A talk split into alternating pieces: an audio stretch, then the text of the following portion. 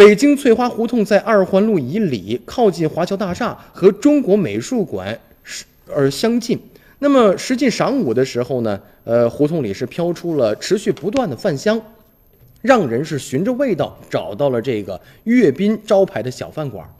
它虽然看着不起眼儿，而且开着仅容一个人的这样一个门，旧木的牌匾上却刻着棕色的、棕红色的“中国个体第一家”的字样。鲜为人知的是啊，这间内部装潢简单、不太时髦的饭馆，却曾经搅动了北京甚至中国个体饭馆经营的浪潮。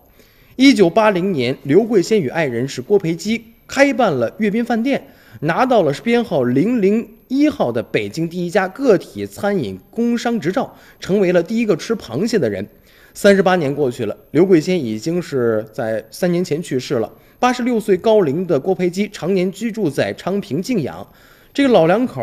开过饭馆的地方，成为了这个老爷子经常津津乐道讲故事的一个地方。那么，因为饭店呢是一传三代，经历了一次次的变革与变化。那么在那个年代呢，这个爷爷奶奶把苦都吃了，我们得珍惜他们留下的这个馆子。对于我们来说呢，要去解决各种各样的问题，抵得住这个时态的淘汰。那么郭培基的孙女儿郭华就说了这些，包括五丝筒啊、蒜泥肘子、清炒虾仁儿、面筋白菜这些招牌菜，在这个小店里啊，一做就是三十八年。您说这算不算是一种工匠精神呢？